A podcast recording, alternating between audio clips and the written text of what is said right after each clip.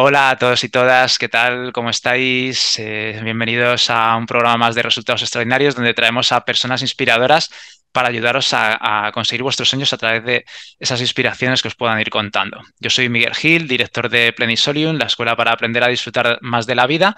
Lo hacemos a través de juegos, dinámicas divertidas, pues de una forma intentamos fácil eh, dar claves para, para aprender a disfrutar más. Hoy tenemos aquí en esta entrevista a una persona muy querida por mí, que es Silvia Guarneri. Hola Silvia. Hola, ¿qué tal? Encantada, Miguel, ¿cómo estás? ¿Qué tal, Silvia? Bueno, antes de presentarte formalmente, decir que has sido maestra mía en la Escuela Europea de Coaching cuando yo me formé como coach ejecutivo. Yo salí encantado. La verdad que lo que recuerdo una cosa, Silvia, cuando yo me gradué, que estuvisteis Luis y tú, y me acuerdo que, que tú dijiste, es que esto, o sea, todos estábamos encantados, había formado un equipo de alto rendimiento, todos súper potenciados, todo fluyendo muy bien, y, y tú dijiste, bueno, es que esto es lo que pasa año tras año, curso tras curso, y yo dije, es que lo tenéis un dominio brutal, ¿no? Y entonces, eh, efectivamente, pues, pues sí que tenéis mucho dominio. Te voy a presentar a la audiencia, ¿vale? Para quien no te conozca. Eh, bueno, Silvia Guarnier es Master Coach certificada por la International Coach Federation desde hace más de, cinco años, de 15 años, perdón. Socia fundadora junto con Eva López Acevedo de la Escuela Europea de Coaching desde 2003 y bueno, es responsable de la creación y diseño de los programas de la, Escuela Europea de Coaching, que han cursado nada más y nada menos que 15.000 ya alumnos en España, Italia, Portugal, Latinoamérica. Formadora de líderes desde hace más de 20 años en empresas punteras españolas e internacionales. Bueno, has entrenado y certificado eh, desde la EC a más de 5.000 coaches profesionales, ¿no? En España, Latinoamérica, tanto coaching individual como equipos. Y bueno, eh, también eres licenciada en farmacia, que fue como, como lo que tú hacías antes, antes del coaching, ¿no?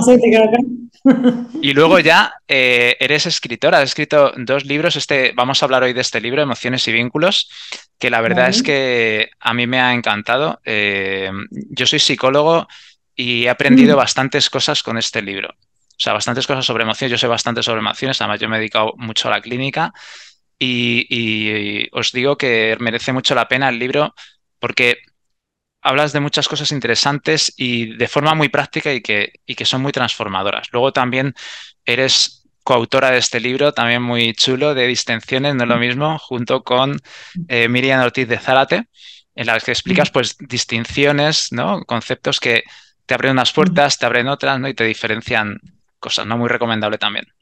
Entonces, nada, pues Silvia, un placer para mí tenerte aquí y muchísimas gracias por, estar aquí. Tenemos otro de distinciones de coaching también, hecho con todos los profesores de la escuela. No sé si te ha llegado. Es verdad, es verdad. Tenéis el otro de distinciones, es verdad.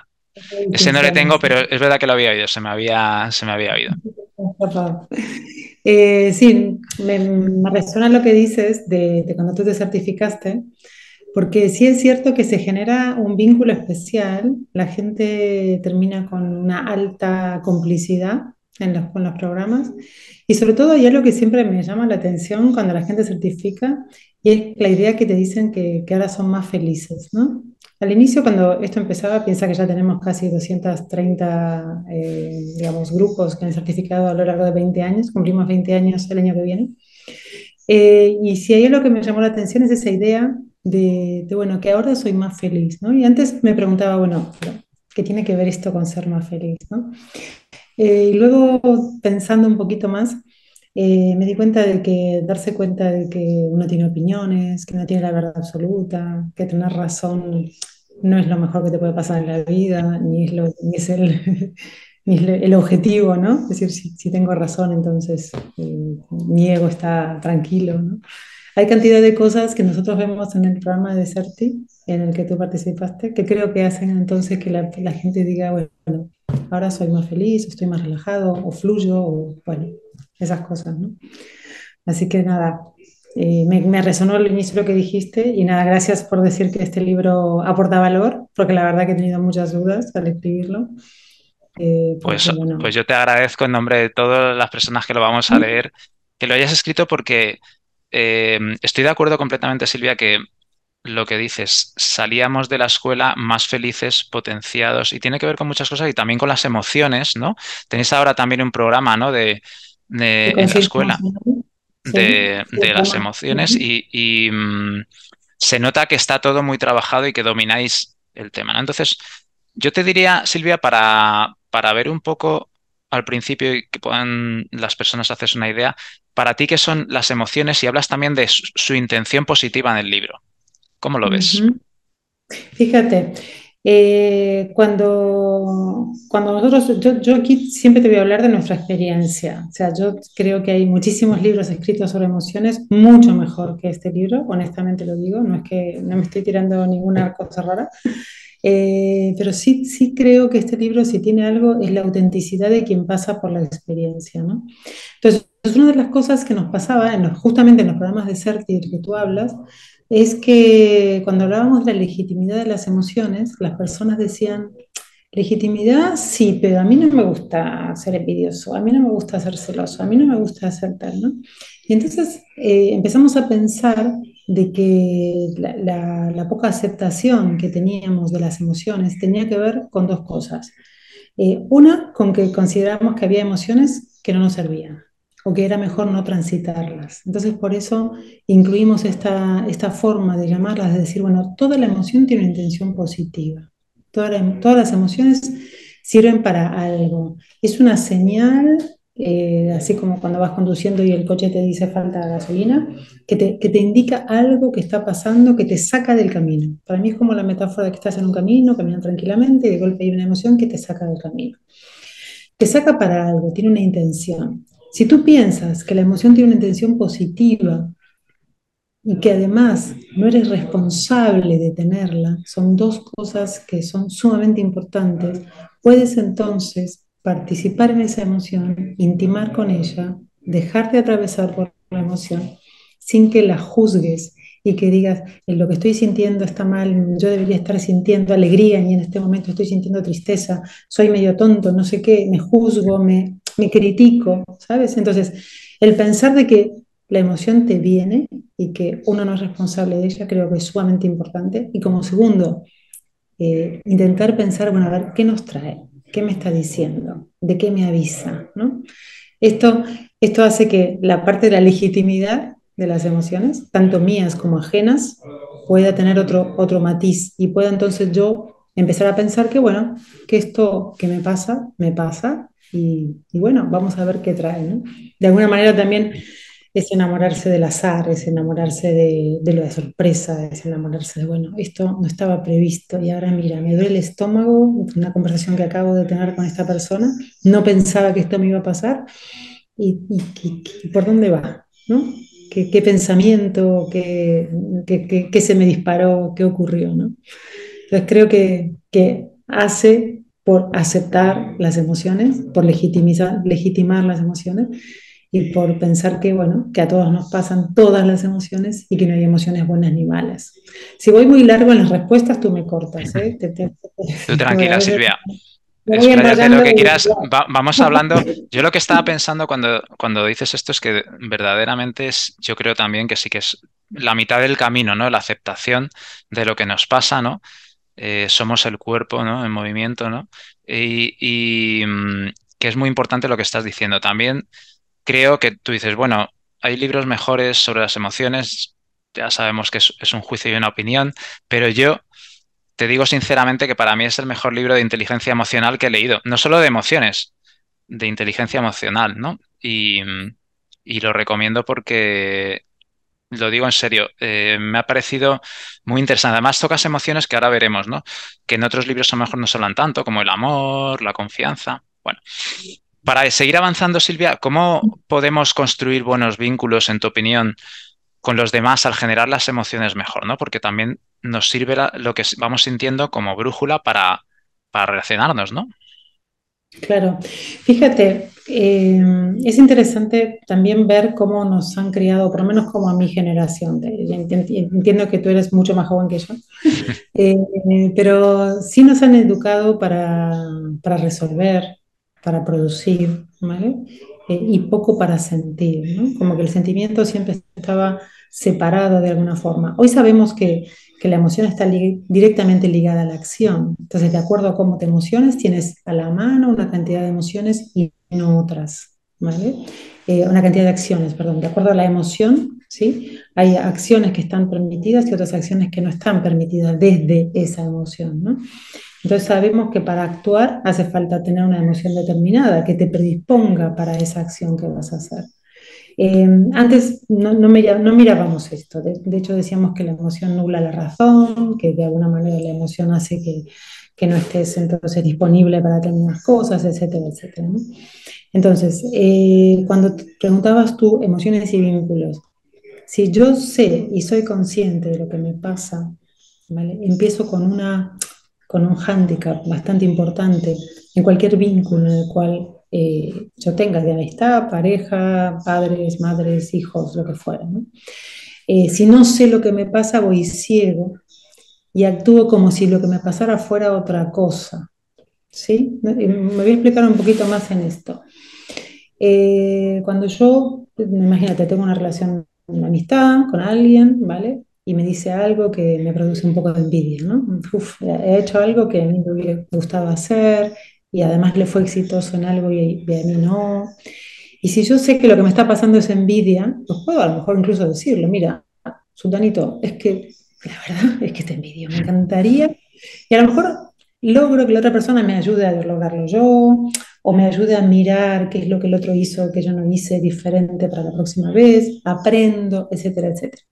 Si en cambio lo que digo es, mira, este se está dando corte con esto que ha hecho, eh, y entonces em, lo voy a negar, voy a pensar que, bueno, que es su ego el que está hablando y yo no estoy envidiosa, simplemente a mí me pasa otra cosa y me enojo con él por el ego que está teniendo o que yo creo que está mostrando ego en esa, conversación.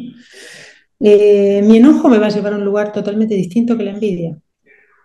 A lo mejor la envidia me ayuda y mi enojo me aleja de esa persona. Entonces, ¿en qué medida cuando yo soy consciente de lo que me pasa, ¿vale? Puedo eh, accionar desde el lugar donde, con la claridad de lo que me está pasando. Me está pasando que tengo envidia y entonces, lo siento, si a lo mejor te, pongo un, Una, una, zancadilla, es porque me da envidia, ¿vale? Lo siento, me he equivocado. Te he puesto una zancadilla y es que, que a veces lo que te pasa a ti es que me, me resuena y me... Tal. Eh, distinto es, digo, bueno, estoy enojada contigo, entonces me alejo porque eres una persona con un ego increíble y entonces, bah, mejor te descarto como amigo. Eh, yo sí creo que sobre una conciencia emocional los vínculos son absolutamente diferentes y lo veo en mi práctica y lo veo en, en la práctica profesional como coach, eh, individual, de equipos o en el mismo programa de certificación.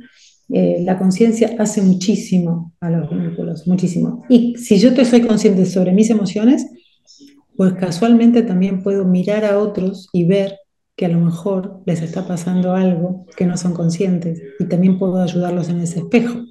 Esto también es interesante. Pero todo pasa, como decíamos al inicio, por poder aceptar que lo que pasa pasa y que no tengo ningún control sobre lo que me pasa. Aquí es la parte donde tal vez la gente se resiste un poco. Distinto es que una vez que me pase, yo pueda gestionar lo que me pasa y con esa envidia de la que hablamos, en vez de darle un cuchillazo o matarle al otro, pues puedo hacer una cosa distinta. ¿Vale? Eso sería llamar la gestión de las emociones. Pero la negación de la emoción, el camuflar la emoción, el pensar que esa emoción que tengo es otra distinta, pues me lleva a un lugar que probablemente me separe de ese vínculo de esa persona, eh, simplemente por la inconsciencia y por la no legitimidad de lo que me pasa. Interesante, Silvia. Y, bueno, podríamos hablar un montón de sobre esto. Eh, yo también me quedo con lo que decías antes de que las emociones están muy ligadas a la acción, son motores, ¿no? De mover en, en latín, ¿no? Que un motor para la acción, ¿no? Me gustó mucho lo que decías en tu libro acerca de el compromiso condicional, porque también tú dices, bueno, yo soy de otra época y la gente que, los chavales de ahora son de otra época totalmente ya eh, diferente a la mía. Y mm, entonces, eh, bueno, parece que ahora se está condicionando mucho los compromisos, lo que yo quiero hacer, mis acciones, a sentir una emoción y otra parece que no puedo hacerlo, ¿no?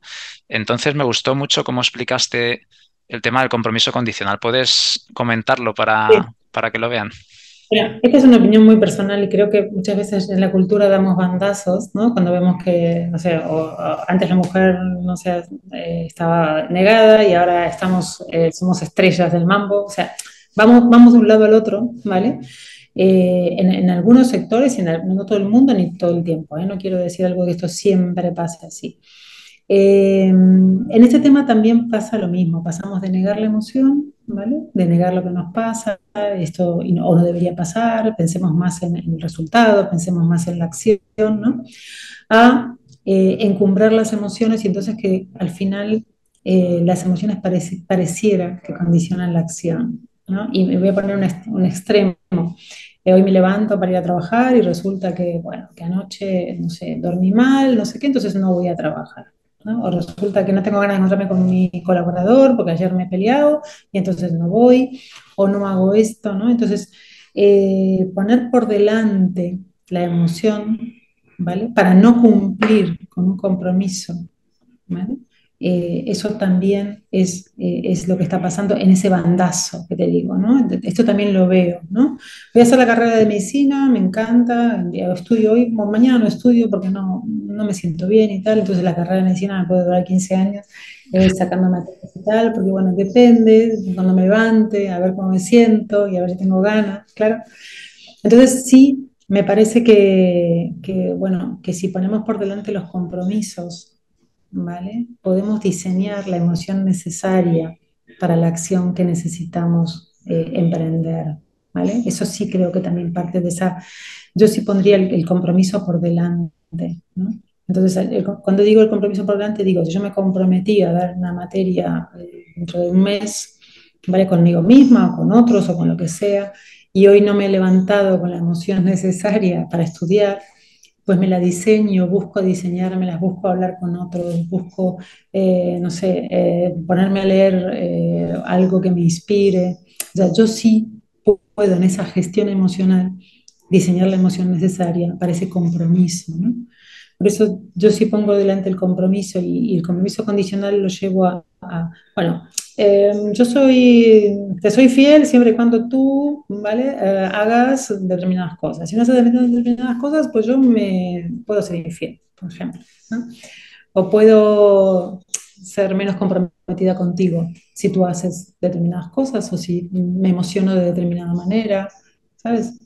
En, ese punto eh, creo más en el, en el compromiso, ser fiel a ese compromiso y, bueno, y hacer lo que haga falta para eso, ¿no? ¿Me explicado? sí, sí, muy interesante. Eh, yo creo que también, además de diseñar la emoción que necesites, que es modificable, ¿no? Y, y de, y de cre- crearlo, ¿no? Que también lo que hablas, Silvia, al poner el compromiso por arriba, nos ayuda a decir, bueno, si no tengo una emoción, pues bueno, me aguanto y me esfuerzo para seguir mi compromiso, ¿no? También yo creo que esto es importante, ¿no? Que, y que hoy en día a lo mejor está pues menos, menos valorado, ¿no? No sé cómo lo ves tú. Sí, está, está, vuelvo aquí, no son todos ni siempre, ¿no? Pero bueno, si la empresa, te pongo el ejemplo de las empresas, ¿no? Si la empresa no me da eh, dos días de teletrabajo y además no sé qué, y además el bonus y además no sé qué, entonces, ¿no? Este- esta cosa también de la, de la gran resignación, de la gran renuncia, no resignación, de, de que hablan en Estados Unidos, ¿no? Eh, no sé también en qué medida estamos ahí, eh, no sé, con un exceso de algo. No, no- no- sé explicarlo, de verdad que me meto ahora en jardines que no sé cómo salir. Pero eh, sí creo que, que tenemos que pensar en nosotros, en el sistema, en la ecología. Hay cantidad de cosas que no podemos seguir haciendo ¿no? Eh, hoy me siento que tengo ganas de tirar todo el plástico a tal porque no tengo ganas de, de ponerlo en su lugar, yo qué sé, ¿sabes? Eh, bueno, eh, apáñate un poco y haz lo que tienes que hacer, no sé. Sí, me, y, me porque también hay, eh, la, la propia persona también tiene, no eres solo esa emoción, que también hablar del secuestro emocional, ¿no? En el libro, no eres solo esa emoción que te está secuestrando, tú eres más amplio y tienes otro lugar dentro de ti también que quieres no tirar el plástico porque a cualquier lado, ¿no? Y cuidar el medio ambiente. Y entonces tirar también del compromiso que tú tienes con, con eso, ¿no? Yo creo que en el libro lo, lo explicas muy bien y explicas también muy bien el tema del compromiso, que no es una cosa fácil de explicar a mi juicio y, creo que queda muy, muy bien explicado. También hablas de... Sí.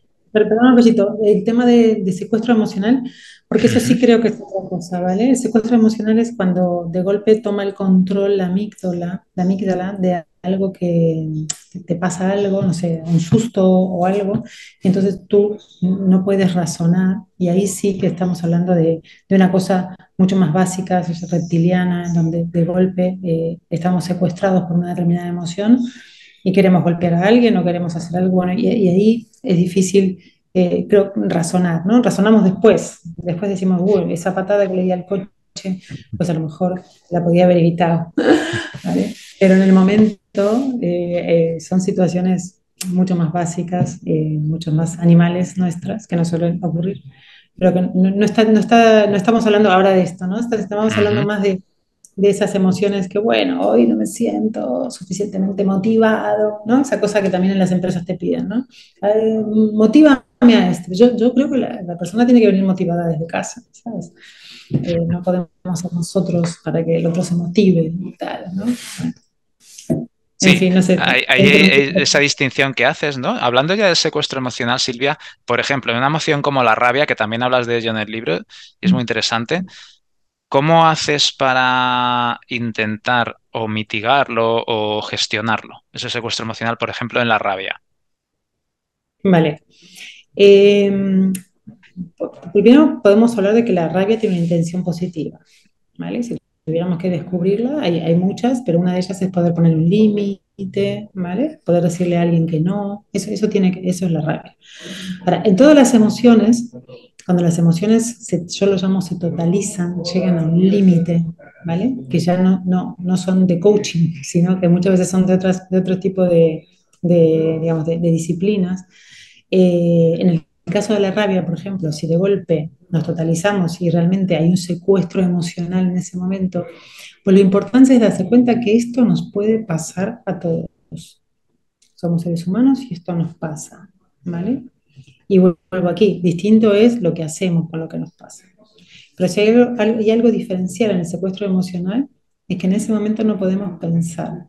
Es difícil en ese momento en que estamos secuestrados por esa emoción, esa rabia en ese caso, que podamos tener alguna, algún tipo de conciencia acerca de qué fue lo que lo disparó. Eso, eso viene como a posteriori, ¿no? Entonces a veces en los programas de conciencia emocional nosotros los ponemos a pensar de que esto nos ocurre, puede ocurrir, Puede ocurrir. No es que nunca a nadie no le ocurrió, eso no es verdad. Alguna vez dimos un portazo secuestrado con, con esa rabia de la que hablas, o, ¿sabes? Pero son emociones en las cuales la gestión es bastante más compleja ahí, Es, eh, casi prácticamente imposible en ese momento gestionarla, Es muy difícil, ¿sí? Entonces, lo que podemos hacer es, antes de ser secuestrado por la amígdala, ver qué podemos hacer nosotros ahí, ¿no? Eh, y voy aquí, hay emociones, por ejemplo, la tristeza, ¿vale? Si la tristeza, eh, nosotros decimos es una emoción que tiene intención positiva, que eh, nos permite alguna cantidad de cosas, nos da lucidez acerca de lo que perdimos y bla, bla, bla. Pero si la tristeza se transforma en una emoción totalizada y, y es una melancolía andante la persona, pues ya no estamos hablando de ahí ni de diseño ni de gestión, ya es un tema bastante más profundo que tiene más que ver con tu actividad, con la psicología, que con nosotros. Eh, para mí se tiene que ver con la intensidad de esas emociones. Hay intensidades que son diseñables, que son gestionables, hay intensidades que no son tan fácilmente diseñables. ¿sabes? Sí, en el libro pones muchos ejemplos y, lo, pones mucho más completo.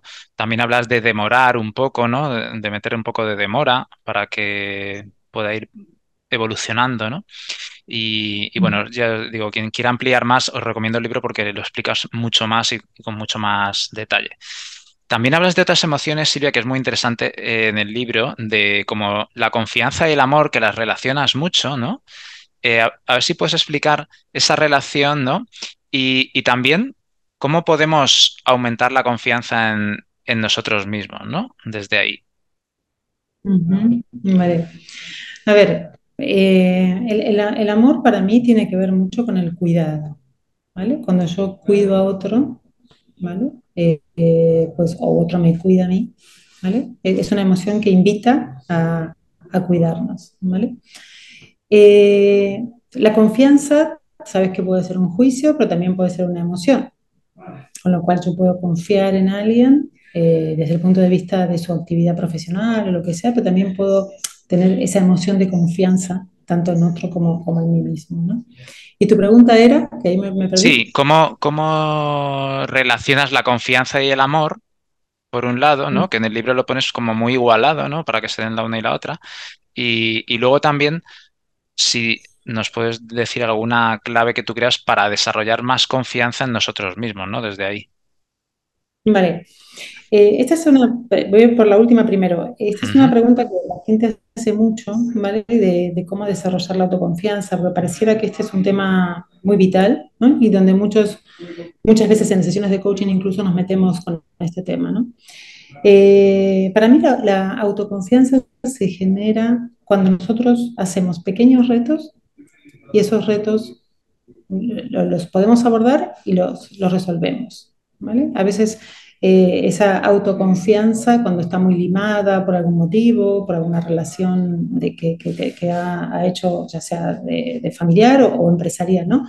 Que ha hecho que esa autoconfianza esté limada, pues la forma es, tal vez, la, que yo he encontrado, es esto de ir generando pequeños retos y que las personas vayan viendo cómo esos retos entonces producen el resultado deseado, ¿vale?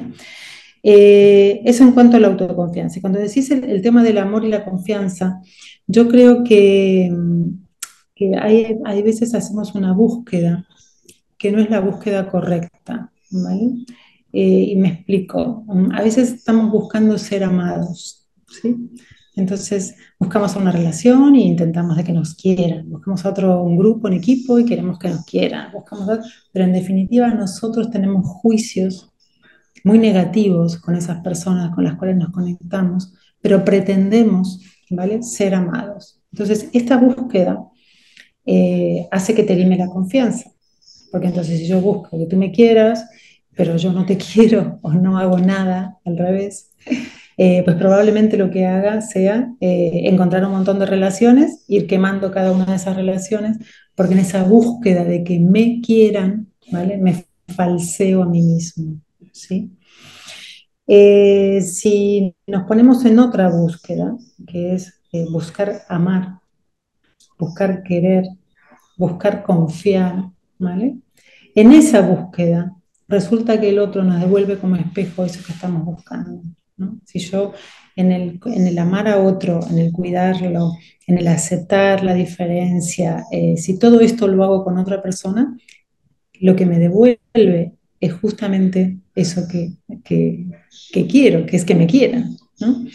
Eh, pero la búsqueda empieza al revés.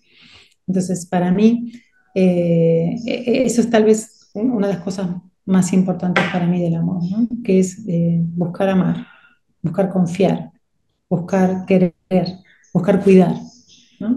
Y lo demás vuelve, lo demás vuelve, es un boomerang. ¿vale?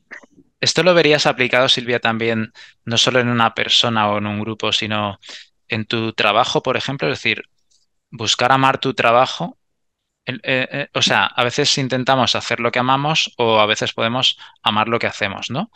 Eh, ¿lo podrías aplicar aquí en el sentido de decir, bueno, yo voy a buscar amar lo que hago, cuidarlo y ya lo otro, y centrarme en el proceso y ya lo otro vendrá pues por añadidura, ¿no? No sé, ¿cómo lo ves?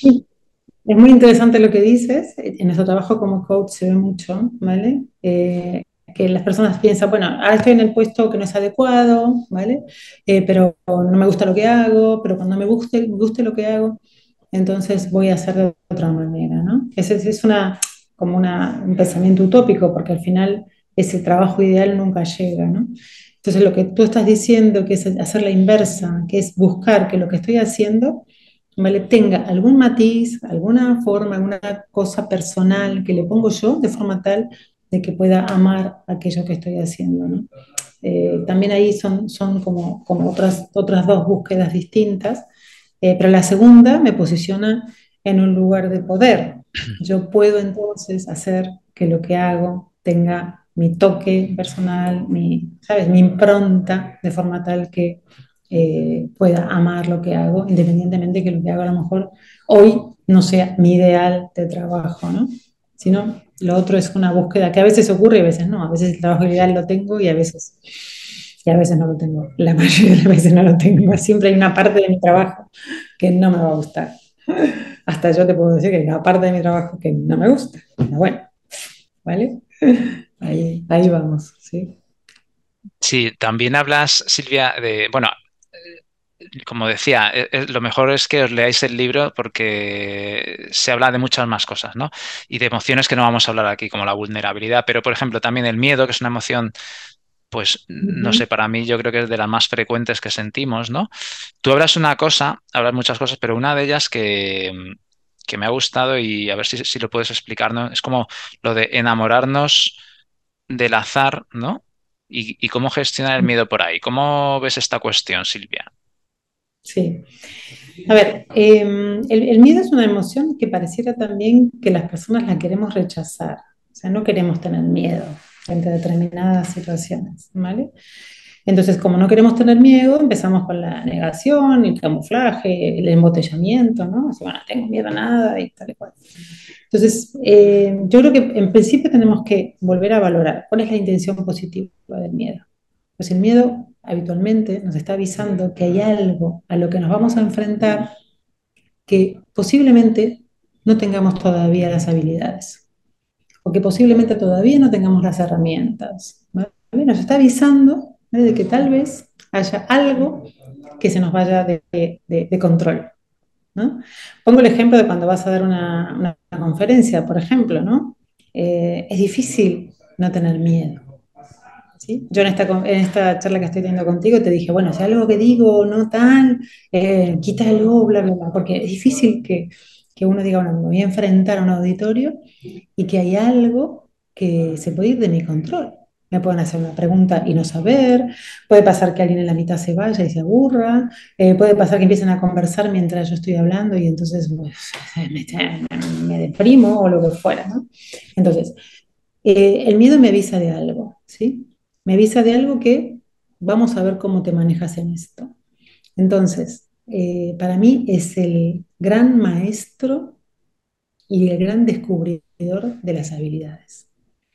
Cuando yo puedo tener el miedo de lado, a mi lado, conmigo, saber que está, saber que me, que me va a apoyar y sobre todo saber que pasado ese miedo y pasado ese reto, voy a descubrir que había cosas que no sabía de mí y que he podido resolver en esa situación. Me explico. Y una persona en la misma situación, estamos hablando frente al público y alguien hace una pregunta que yo no sé responder. Y a lo mejor salgo de forma airosa y digo, mira, mm, si quieres te la contesto por mail mañana porque hoy esta, esta pregunta no me la había preparado, por ejemplo, ¿no? Entonces, esa respuesta que a lo mejor me, saco, me la saco de la galera, que antes no la había hecho en esa situación, y veo que puedo responder y que la persona se queda tranquila y que luego nos conectamos y que incluso podemos ser amigos después, no lo sé, me estoy inventando toda una, historia.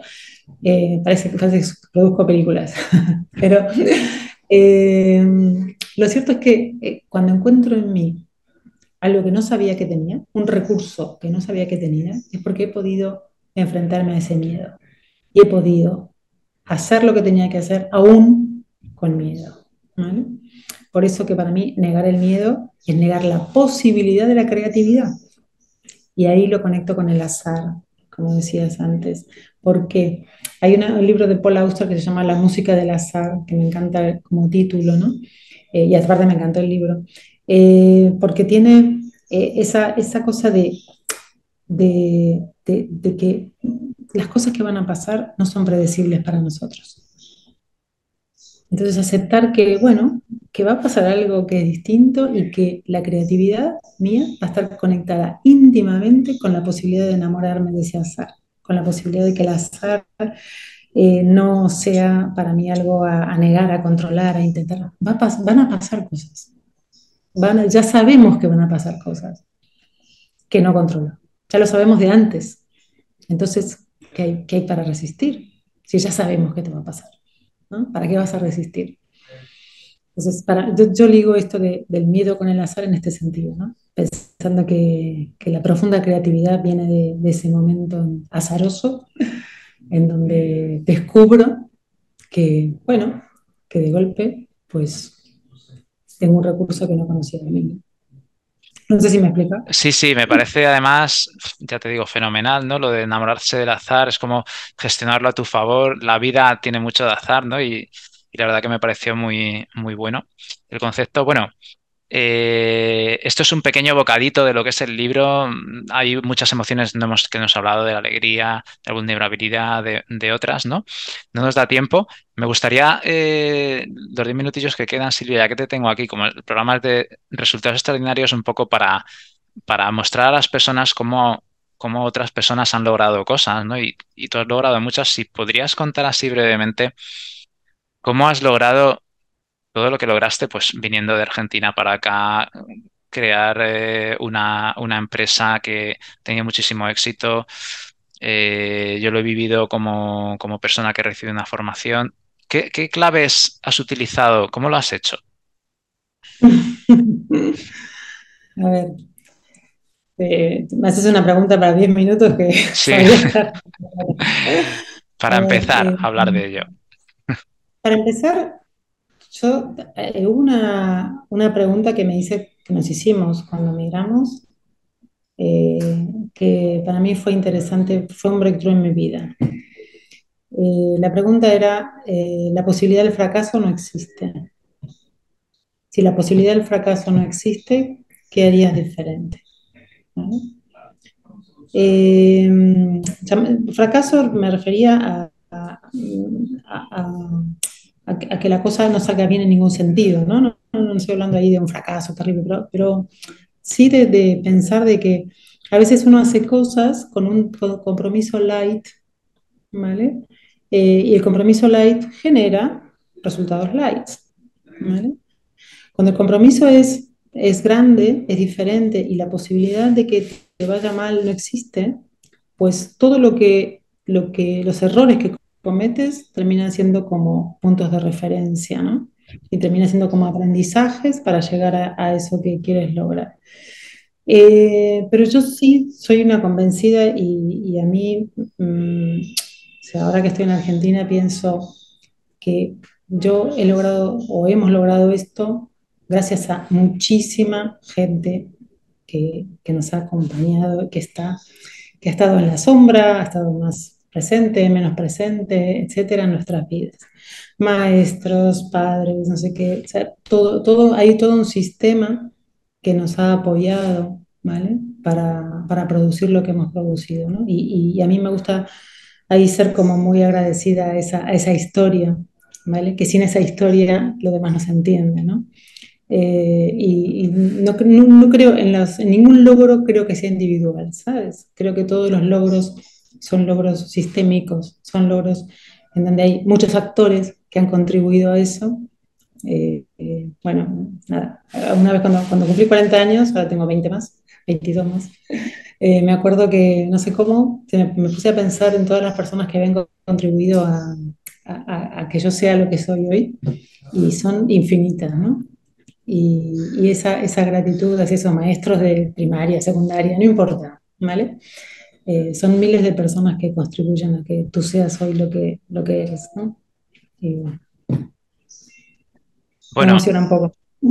Claro, es que eh, al fin y al cabo forma parte de tu vida, ¿no? De, de, de cómo has logrado superar estas cuestiones, venir a España, ¿no? Y, y gracias a, a, toda la gente que, pues simplemente con un libro, ¿no? Un libro de una persona que lo escribió hace mil años, ¿no? Por ejemplo, pues una persona que te ha influido y que te ha ayudado. Y luego, personas cercanas. Bueno, Silvia, pues nos queda poquito espacio. La verdad que sería fenomenal que en otra conversación pudiéramos ahondar un poco más en esto, porque yo creo que tienen muchas cosas que aportar mmm, a la gente eh, y yo creo que mostrando cómo uno ha hecho cosas, o sea, ya simplemente con la respuesta que has dado a mí ya me has inspirado con dos o tres cosas como eh, el compromiso light, resultados light, vale. No, no, no sé. Eh, para finalizar, te diría, eh, si puedes decir una dificultad que hayas tenido que superar, cómo lo has hecho, y se nos quedan muchísimas preguntas en el tintero sobre eso, pero pero bueno, damos una, una pequeña pincelada. Vale. ¿Una dificultad, solo una? Claro, es que porque nos quedan cinco minutos, que te tienes que ir, si no. tengo, tengo, un libro, tengo otro libro. Ahí Todos los días tenemos dificultades, ¿no? Vale. Pues he tenido que atravesar, o sea, a ver, no digo eh, hemos tenido que atravesar muchísimas crisis. Eh, Argentina es un país en crisis permanente. Creo que los argentinos nos hemos eh, vacunado de esto. Hemos pasado crisis también en España, en 2008, la pandemia, bla, bla, ¿no? Como empresa, como persona, o sea, hay, hay muchas. pero si te diría, si tuviera que elegir algo, te diría desde la vulnerabilidad y, desde la honestidad. Esto es lo que pasa, ¿qué hacemos? Eh, esto es lo que, o sea, me he equivocado, ¿qué hacemos? Eh, ¿Sabes? Desde ese lugar donde, donde, donde luego generas esa confianza también en el otro, ¿no? Eh, pero sí, dificultades, te puedo, desde la migración hasta todas las demás, Eh, anteriores y posteriores, eh, cuando tenía la farmacia acá en Argentina. Ahora estoy en Argentina, por eso que me suena mucho. Eh, que, nos robaban, con, ¿sabes? con armas y tal, bueno, cantidad de cosas, no importa.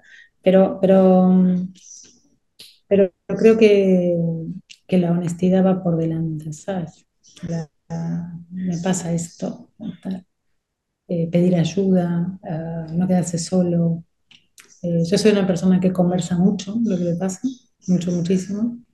Eh, y que hasta luego, me, a veces incluso cuento cosas que me pasan, que me preocupan y tal, y luego hasta me olvido de que me preocupaban, porque eh, con solo hablarlas se me baja muchísimo la, la, fuerza ¿no? que tienen esas cosas que me preocupan. Y, y, para mí el conversar es como, wow, es tal vez el mejor remedio o la mejor vacuna para las crisis, ¿no? Poder hablar. Y también creo que eso fue para nosotros un océano azul en España, ¿no? Porque aunque en España conversamos mucho, eh, no siempre conversamos mucho desde el corazón, ¿sabes? No siempre conversamos de lo que nos pasa. Eh, todavía hay una cosa de, de, imagen, de que, bueno, ¿cómo te va? Fenomenal, no sé qué, ¿no? Y, y, a mí me gusta decir, bueno, pero ¿cómo te va de verdad? Conversaciones de ascensor, ¿no? Exacto, ¿cómo te va de verdad? ¿no? Acá en Argentina es al revés y, y ahí es, damos bandazos, ¿no? Eh, ¿Cómo te va? a sentar y te cuento, tengo un drama, ¿no? el tango, ¿viste? Es como, como lo contrario, ¿no? Y, otra vez vuelvo al, punto medio, ¿no? ¿Cuál es el equilibrio, ¿no? El argentino te, agarra en un café cuatro horas y te cuenta toda su vida. Eh, estoy, estoy, hablando, estoy generalizando, ¿eh? ni una cosa ni la otra son verdades. Eh, pero sí creo que, que, el poder conversar sobre lo que nos pasa es, es un océano azul para los coaches, ¿vale? Para nuestra profesión eh, y para la vida, ¿no? A mí me alivia, no sé si a otros le alivia tanto, a lo mejor a gente que es más tímida y tal, pues mm, le cuesta más o qué sé yo, son otras personalidades, ¿no? Eh, pero a mí desde luego conversar es como, wow, me baja toda la, la locura que tengo dentro, que también tengo. Bueno, Silvia, pues muchísimas gracias. Eh, vamos a cerrar para que te puedas ir a tu compromiso que tienes ahora. Te agradezco muchísimo tu presencia. Gracias por emocionarte, gracias por lo que escribes, gracias por investigarlo, por atreverte, por venir aquí y hacer todas esas cosas que has hecho, inspirarnos. Así que muchísimas gracias por, tu presencia. Un abrazo, Silvia. Gracias a ti, pues sobre todo por tu, por tu escucha, por esta conversación que me ha resultado muy cordial y muy cuidada, muy amorosa. Gracias, Miguel, de verdad. Gracias. Muchas gracias a ti, Silvia. Bueno, pues hasta aquí el programa de hoy. Eh, como veis, ha sido muy, muy inspirador. Silvia Guarnieri. Os recomiendo mucho sus libros, especialmente este último, como os digo, porque sinceramente, y, enlazándolo con una cosa que decía Silvia en la, en la entrevista, acabé más, más alegre, con más bienestar después de leerlo y transformado, que es lo que, lo que pasa cuando, cuando lees este tipo de, libros. Así que un abrazo, os emplazo al, al siguiente programa de resultados extraordinarios. Hasta entonces.